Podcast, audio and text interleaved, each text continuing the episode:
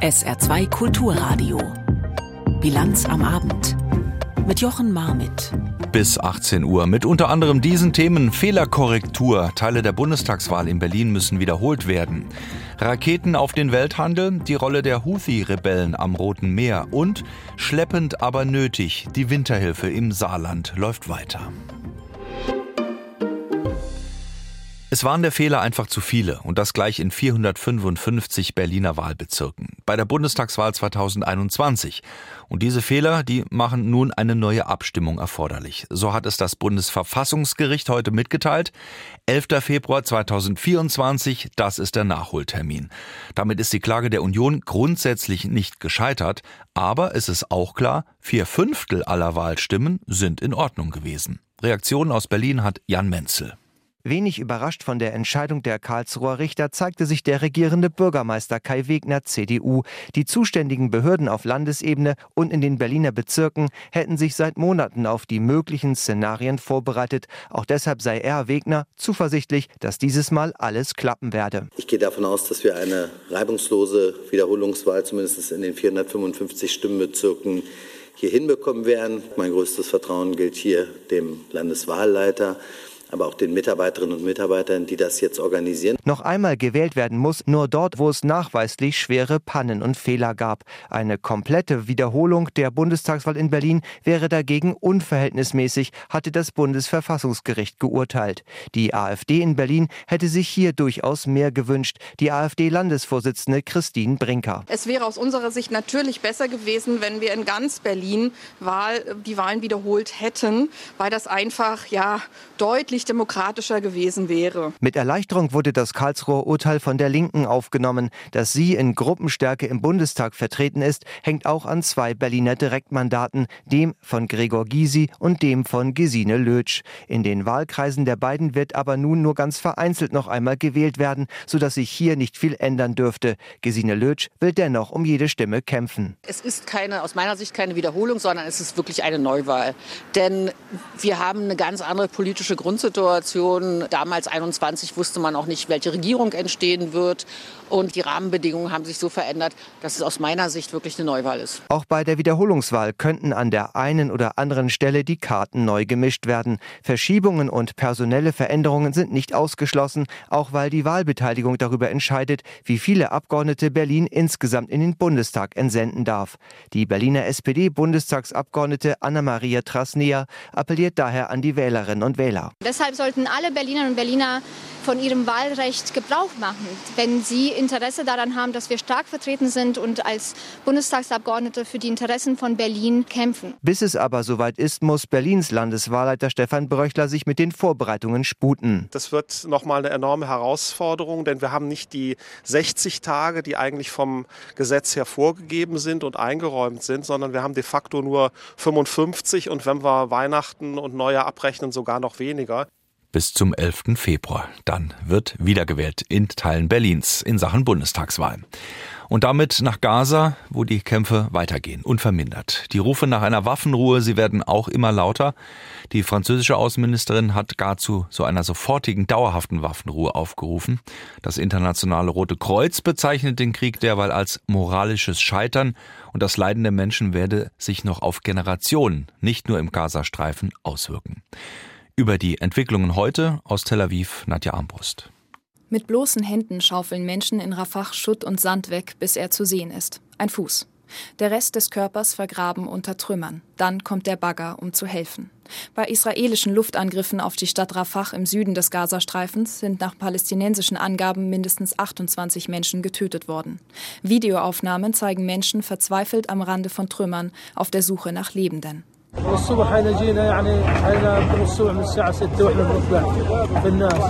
Seit heute Morgen ab 6 Uhr sind wir dabei, Menschen rauszuholen. Wir haben bisher zwei Leichen rausbekommen. Dafür haben wir keine Werkzeuge, nur unsere Hände. Wir haben den Bulldozer geholt, um die Trümmer zu beseitigen, weil sich etwa zehn Menschen darunter befinden. Ein Sohn, sein Vater, seine Mutter, seine Söhne und seine Tochter sind immer noch unter den Trümmern. Auch die umliegenden Häuser wurden durch die Bombardierung beschädigt. Auch im Norden des Küstenstreifens wird weiterhin intensiv gekämpft. Das von der Hamas kontrollierte Gesundheitsministerium gibt am Nachmittag bekannt, das Al-Ali Arab Krankenhaus sei außer Betrieb. Grund dafür sei unter anderem Beschuss und die Festnahme von medizinischem Personal. Das israelische Militär veröffentlichte am Nachmittag einen Videoclip, der zeigen soll, wie Ahmad Kahalot, Direktor des Kamal Adwan Krankenhauses im Norden des Gazastreifens, verhört wird. Kahalot soll demnach ausgesagt haben, er sei 2010 von der Hamas rekrutiert worden und kenne viele Angestellte im Krankenhaus, die Positionen bei dem militärischen Arm der Hamas hätten.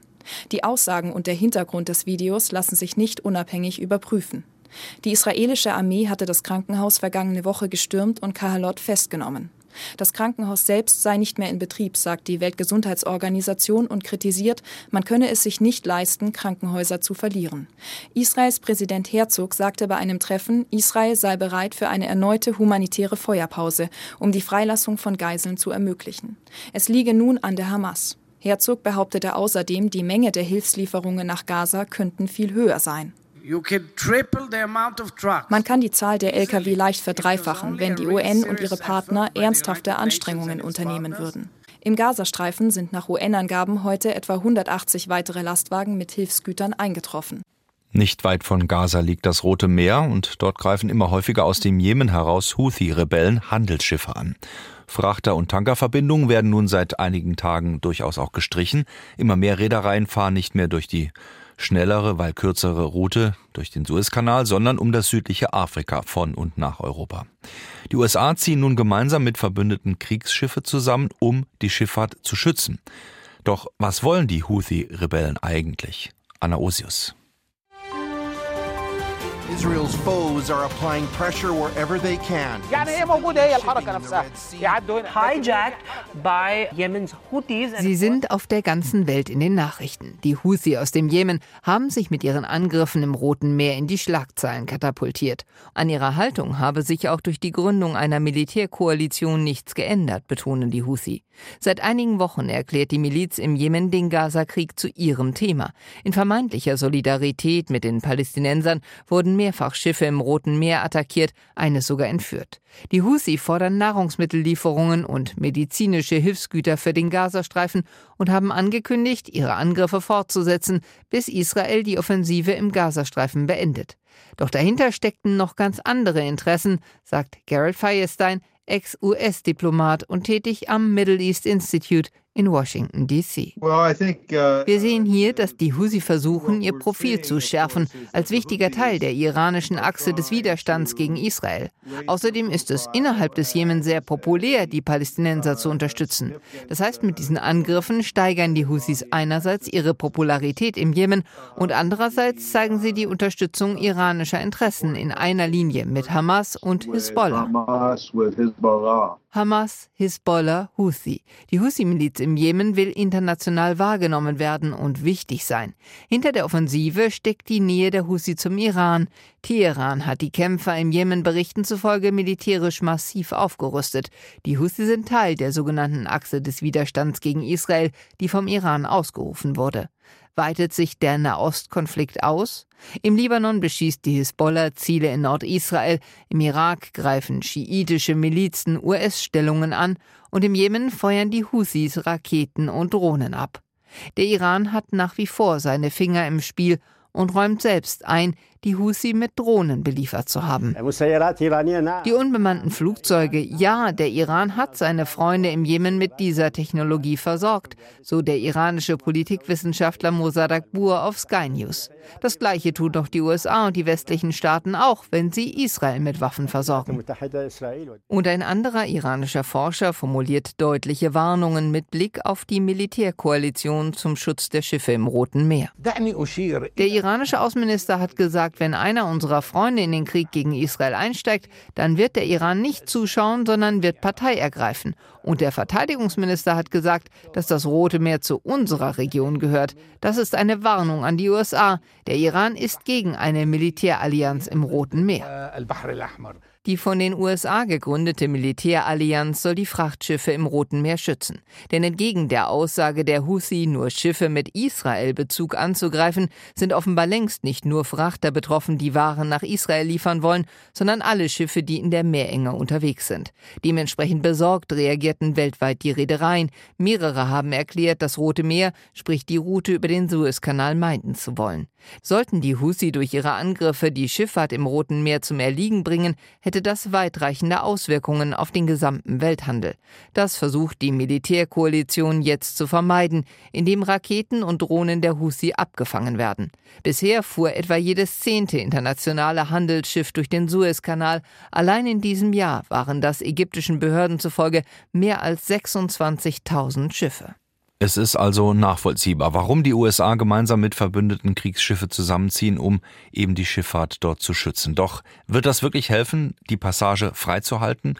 Oder bleibt das Risiko zu hoch? Drohen vielleicht gestörte Lieferketten, steigende Kosten? Jan Plate. Unruhe im Roten Meer. Der Nahostkrieg weitet sich aus. Die mit dem Iran verbündeten Houthi-Rebellen im Jemen greifen nach eigenen Angaben als Reaktion auf die israelische Militäroffensive im Gazastreifen Frachtschiffe im oder nahe dem Roten Meer an.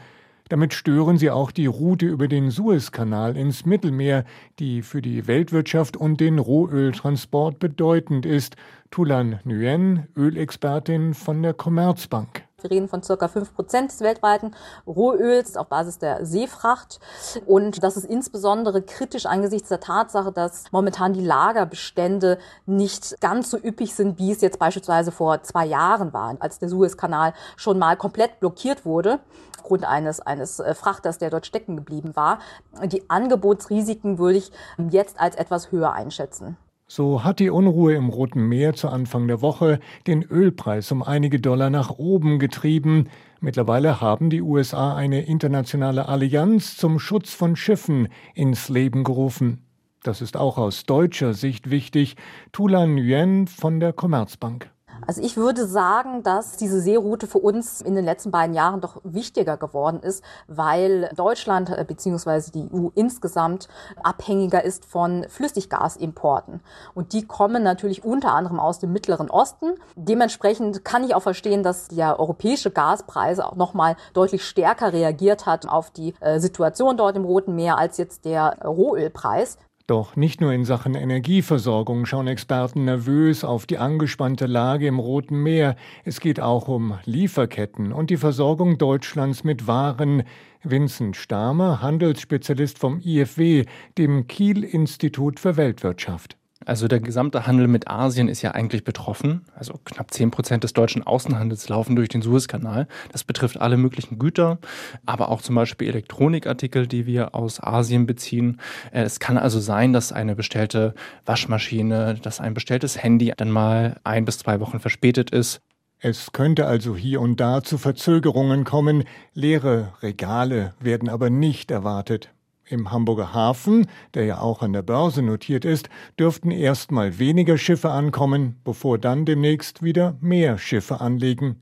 Deutschlands größte Reederei Hapag-Lloyd könnte sogar, wie andere Reedereien, nach Einschätzung von Vincent Stamer profitieren.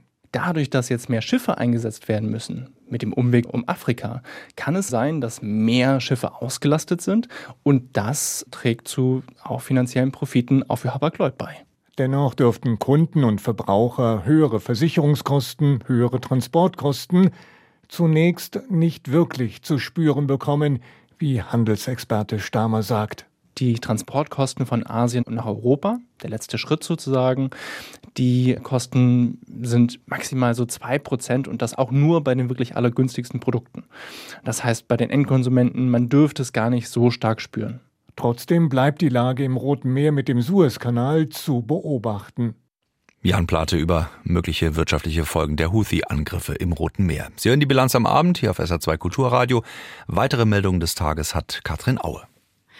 Bei der Deutschen Bahn drohen im kommenden Jahr mehrtägige Streiks mit tausenden Zugausfällen. Die Mitglieder der Lokführergewerkschaft GDL haben per Urabstimmung den Weg für unbefristete Arbeitskämpfe freigemacht, wie GDL-Chef Weselski mitteilte. Demnach sprachen sich 97 Prozent der abstimmenden Mitglieder dafür aus. Die Gewerkschaft hatte zuletzt versprochen, bis einschließlich 7. Januar nicht zu Arbeitskämpfen aufzurufen. GDL und Deutsche Bahn verhandeln seit Anfang November im aktuellen Tarifkonflikt. In Berlin wird heute an die Opfer des Anschlags am Breitscheidplatz erinnert. Am Abend wird es eine Gedenkandacht in der Kaiser Wilhelm Gedächtniskirche nahe dem Anschlagsort geben. Vorab betonte Bundesinnenministerin Faeser die Notwendigkeit, den Kampf gegen islamistischen Terrorismus weiterzuführen. Die SPD-Politikerin erklärte, die Erinnerung an jedes einzelne Opfer terroristischer Gewalt müsse wachgehalten werden. Am 19. Dezember 2016 hatte ein islamistisch motivierter Attentäter einen Lastwagen auf den Weihnachtsmarkt am Berliner Breitscheidplatz gesteuert. 13 Menschen starben dabei. Der Mainzer Corona-Impfstoffhersteller BioNTech hat einen Rechtsstreit gegen seinen Tübinger Konkurrenten CureVac gewonnen. Dabei ging es um ein bestimmtes Patent, das das Europäische Patentamt an CureVac erteilt hatte. Das Bundespatentgericht in München hat nun entschieden, dass dieses Patent in Deutschland nicht gilt. CureVac hatte BioNTech vorgeworfen, bei der Herstellung und dem Verkauf von Corona-Impfstoffen die geistigen Eigentumsrechte verletzt zu haben und hatte deshalb auf Schadenersatz geklagt. Die CureVac-Aktie ist nach dem Urteil um mehr als ein Drittel nach unten gerutscht. Die Landesaufnahmestelle für Flüchtlinge in Lebach ist weiter stark ausgelastet. Nach Angaben eines Sprechers des saarländischen Innenministeriums sind dort derzeit rund 1200 Menschen untergebracht. Weitere 300 Plätze gebe es in dem Containerdorf für Flüchtlinge in Ensdorf. Außerdem habe man zwei Hotels angemietet. Im Saarland waren im November 305 Asylbewerber aufgenommen worden, außerdem 210 Flüchtlinge aus der Ukraine. Elf Menschen wurden zudem aus dem Saarland in ihre Herkunftsländer abgeschoben. Im Oktober hatte es noch 23 Abschiebungen gegeben. Nach den Sachbeschädigungen in der Saarbrücker Basilika St. Johann hat die Polizei eine Verdächtige ermittelt. Den Angaben zufolge handelt es sich um eine 44 Jahre alte Frau aus Saarbrücken. Es gebe aber keine Hinweise auf eine religionsfeindliche oder politisch motivierte Tat. In der Basilika war Ende November einer Marienfigur eine Hand abgetrennt worden. Dem Jesuskind in ihrem Arm wurde der Kopf abgebrochen. Basilika-Pfarrer Eugen Vogt sagte der Saarbrücker Zeitung, die beschädigte Statue werde noch vor Weihnachten restauriert in die Basilika zurückkehren. Der FC Bayern München hat den Vertrag mit Stürmer Thomas Müller um ein Jahr verlängert. Wie die Bayern jetzt offiziell bestätigten, läuft der neue Vertrag bis Ende Juni 2025. Dann wäre der 34-Jährige seit 25 Jahren in dem Verein. Müller hat für die Bayern bereits 684 Pflichtspiele absolviert. Nur der frühere Torwart Sepp Meyer hat mehr Spiele auf dem Konto.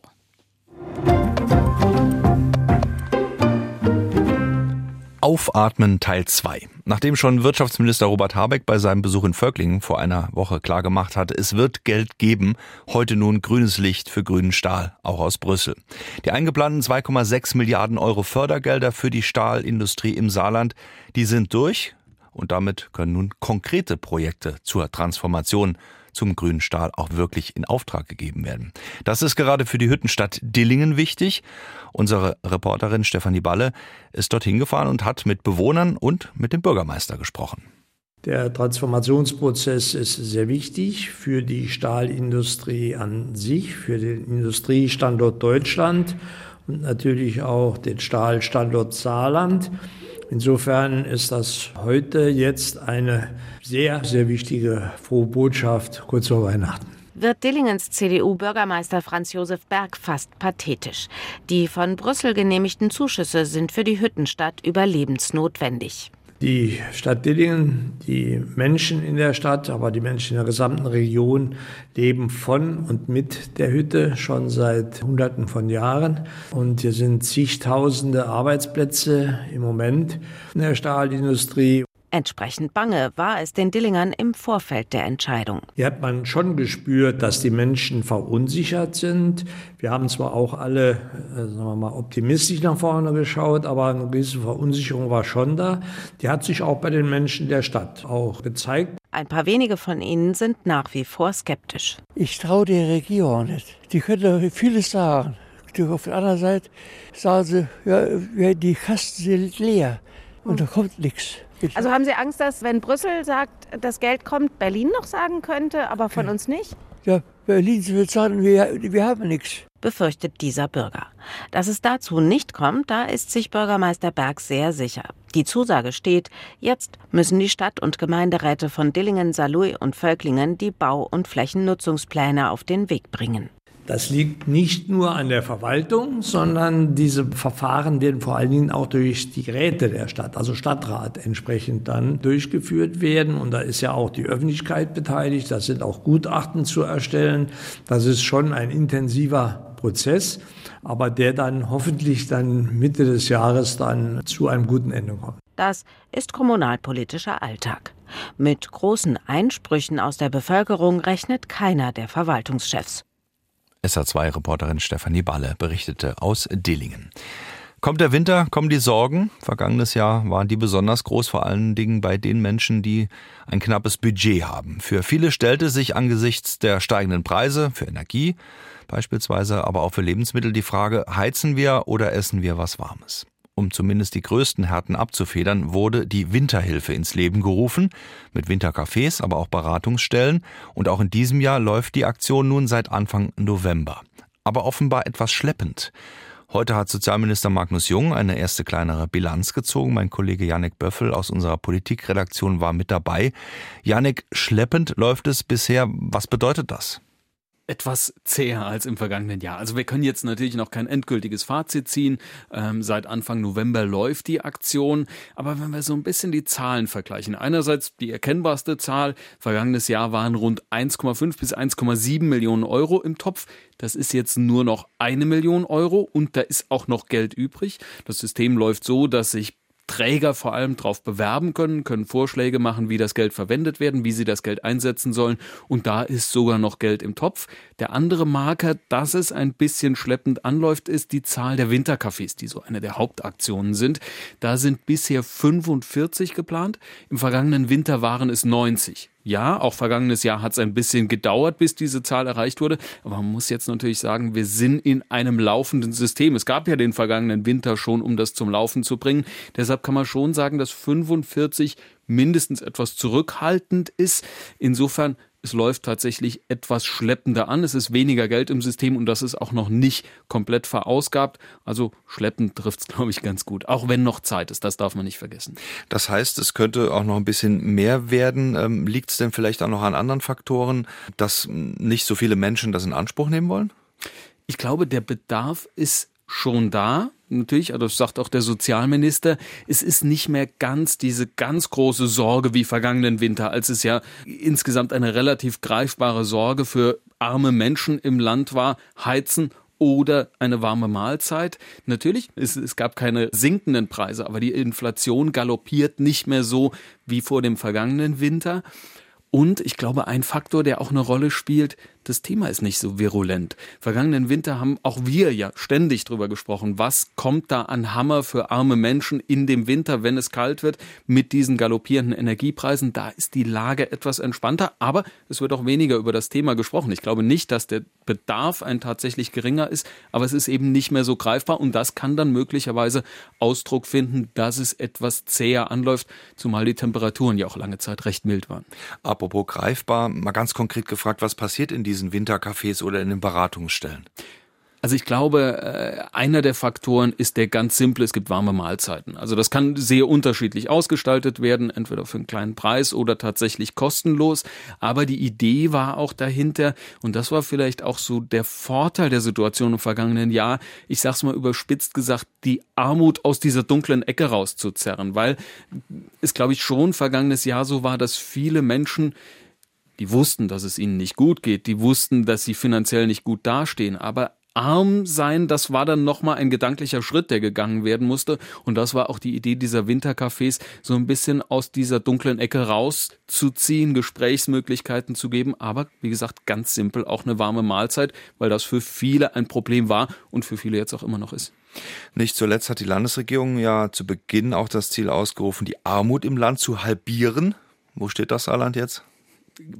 Bisher gab es eher Rückschritte. Äh, also ich glaube, das Ziel wurde damals schon als sehr optimistisch angesehen von vielen berufenen Stellen, weil das Saarland eben A in einer schwierigen Situation ist. Wenn wir sagen, jedes Jahr berichten wir darüber, jedes fünfte Kind im Saarland ist armutsgefährdet, da war das Ziel schon ein sehr hehres angesichts der wirtschaftlichen Situation des Landes. Aber jetzt müssen wir einfach zwei Faktoren bedenken. Die Landesregierung hat vor allem auf die Kindergrundsicherung gesetzt, die ja, sagen wir es mal gelinde gesagt, sehr, sehr schleppend nur kommt und auch in, einem, in einer abgespeckten Variante, so man sich dann endgültig auf ein Paket einigt. Und der andere Faktor ist auch Zuwanderung. Gerade die vielen Menschen, die auch im Zuge des Ukraine-Kriegs aus der Ukraine gekommen sind, die noch nicht in Arbeit sind, die zählen natürlich dann auch aufgrund, äh, sie bekommen Sozialleistungen, deshalb zählen sie zu den armen Menschen. Insofern hat das die Zahlen sogar ein bisschen erhöht und nicht nur der Gesundheitsminister sagt, dieses Ziel wird sicher, zumal der Zeitplan auch ein sportlicher war, binnen fünf Jahren nicht einzuhalten sein. Im Moment, man ist nicht unglücklich darüber, dass die Zahlen nicht explodiert sind wegen der Zuwanderung, aber gesunken sind sie nicht, sondern sogar noch ein bisschen gestiegen. Das heißt, der Weg wird ein deutlich, deutlich längerer sein mit diesem ohnehin schon optimistischen Ziel. Janik Böffel aus der SR Politikredaktion zum Thema Winterhilfe im Saarland. In der Bilanz am Abend schauen wir nun ja zurück auf das fast abgelaufene Jahr 2023 und blicken nach Russland und auf die Menschen dort, die nicht auf Linie des Kremls sind, dies öffentlich zum Ausdruck bringen. Menschenrechtler, Oppositionelle, Kritiker, sie haben ein weiteres, sehr hartes Jahr hinter sich, berichtet Christina Nagel. Wladimir Karamosa, 25 Jahre Straflager, Alexei Nawalny, 19 Jahre. Dmitri Ivanov, 8,5 Jahre, Sascha Skatschiljanko, 7 Jahre. Igor Baryschnikow. Über 550 politisch motivierte Urteile hat das Bürgerrechtsportal OVD Info bis Dezember gezählt. Mehr als im Vorjahr, sagt die Juristin Paulina Kurakina. Darüber hinaus sehen wir eine Verschärfung der Strafen, härtere Haftstrafen, härtere Urteile, mehr Isolationshaft, strengere, manchmal grausame Haftbedingungen. Es sind längst nicht mehr nur prominente Kritiker des Regimes, die für Jahre in Lagern verschwinden. Es sind auch einfache Leute, die es gewagt haben, ihre Meinung zu sagen, die den Krieg gegen die Ukraine verurteilen, die versucht haben, ihre Mitmenschen aufzurütteln aus der weit verbreiteten politischen Apathie. Ein falsches Wort bei einer Straßenumfrage, ein weißes Blatt Papier, ein kritischer Post in den sozialen Netzwerken. Es brauche nicht mehr viel, sagt der Mitbegründer der Menschenrechtsorganisation Memorial Alek Orlov, um in die Mühlen der Justiz zu geraten. Die Leute werden bestraft für Gespräche auf der Straße über den Krieg, wenn sie den Krieg verurteilen, wenn sie mit Nachbarn reden und denunziert werden. Die Leute werden für private Gespräche belangt.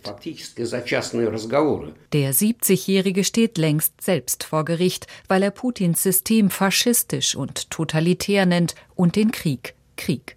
Die Staatsanwaltschaft wirft ihm vor, durch seine Äußerungen die politische und verfassungsmäßige Ordnung Russlands zu untergraben. Sich gegen den Machtapparat zu wenden, heißt, gegen den Staat zu sein. Gegen den Staat zu sein, heißt, gegen das Volk zu sein. Nestbeschmutzer, Volksverräter, fünfte Kolonne. Gegen alles und jeden, der nicht auf der vorgegebenen Linie ist, kann vorgegangen werden, auf der Basis schwammig formulierter, beständig verschärfter Gesetze. Vielen Kritikern bleibt am Ende nur noch ihr Auftritt vor Gericht, um zumindest vor einem kleinen Publikum der Justiz als willfährigen Teil des Systems und der Gesellschaft den Spiegel vorzuhalten. Immer wieder fällt dabei ein Vergleich, der mit der Stalinzeit. Die Moskauer Helsinki-Gruppe zwangsaufgelöst, das Sacharow-Zentrum verboten, die Menschenrechtsgruppe Agora unerwünscht, ebenso wie Greenpeace, das Internetportal Medusa. Auch die Liste derer, die sich bei jedem Post, jeder E-Mail als ausländische Agenten selbst diffamieren müssen, wird immer länger. Es trifft Lokalpolitiker, Schauspieler, Wissenschaftler, Experten, Blogger. Nicht einmal mehr die Anwälte, die sich für sie auf dem Rechtsweg einsetzen, sind mehr sicher. Und doch finden sie sich noch. Denn noch gibt es sie, die Zivilgesellschaft in Russland, sagt der Menschenrechtler Alek Orlov. Doch wie viele andere rechnet auch er damit, dass sich der Druck noch einmal verstärken wird. Vor der Präsidentschaftswahl im März des kommenden Jahres, auch wenn klar ist, wer diese gewinnen wird. 2023. Ein schwarzes Jahr für Menschenrechtler und Kritiker in Russland. Der Beitrag von Christina Nagel. Bleibt hier in der Bilanz am Abend auf SA2 Kulturradio noch der Blick aufs Wetter in der Nacht. Ja, Temperaturen von drei bis sechs Grad. Es bleibt also so ähnlich, äh, wie es zu Ende gegangen ist, wird sogar noch ein klein bisschen wärmer. Dazu eigentlich nach dem Regen, der nach Mitternacht äh, irgendwann aufhört, Nebelbildung. Also morgen wieder grau und weitgehend trocken am Abend wieder Regen. Temperaturen morgen vier bis sieben Grad und ein Blick Richtung Wochenende. Wir könnten zweistellig werden. Mit äh, windig die Tendenz und gebietsweise Schauer. Soweit an dieser Stelle. Am Mikrofon bedankt sich Jochen Marmit. Unsere Sendung finden Sie natürlich auch auf sr2.de als Podcast und ich wünsche Ihnen jetzt noch einen schönen Montagabend.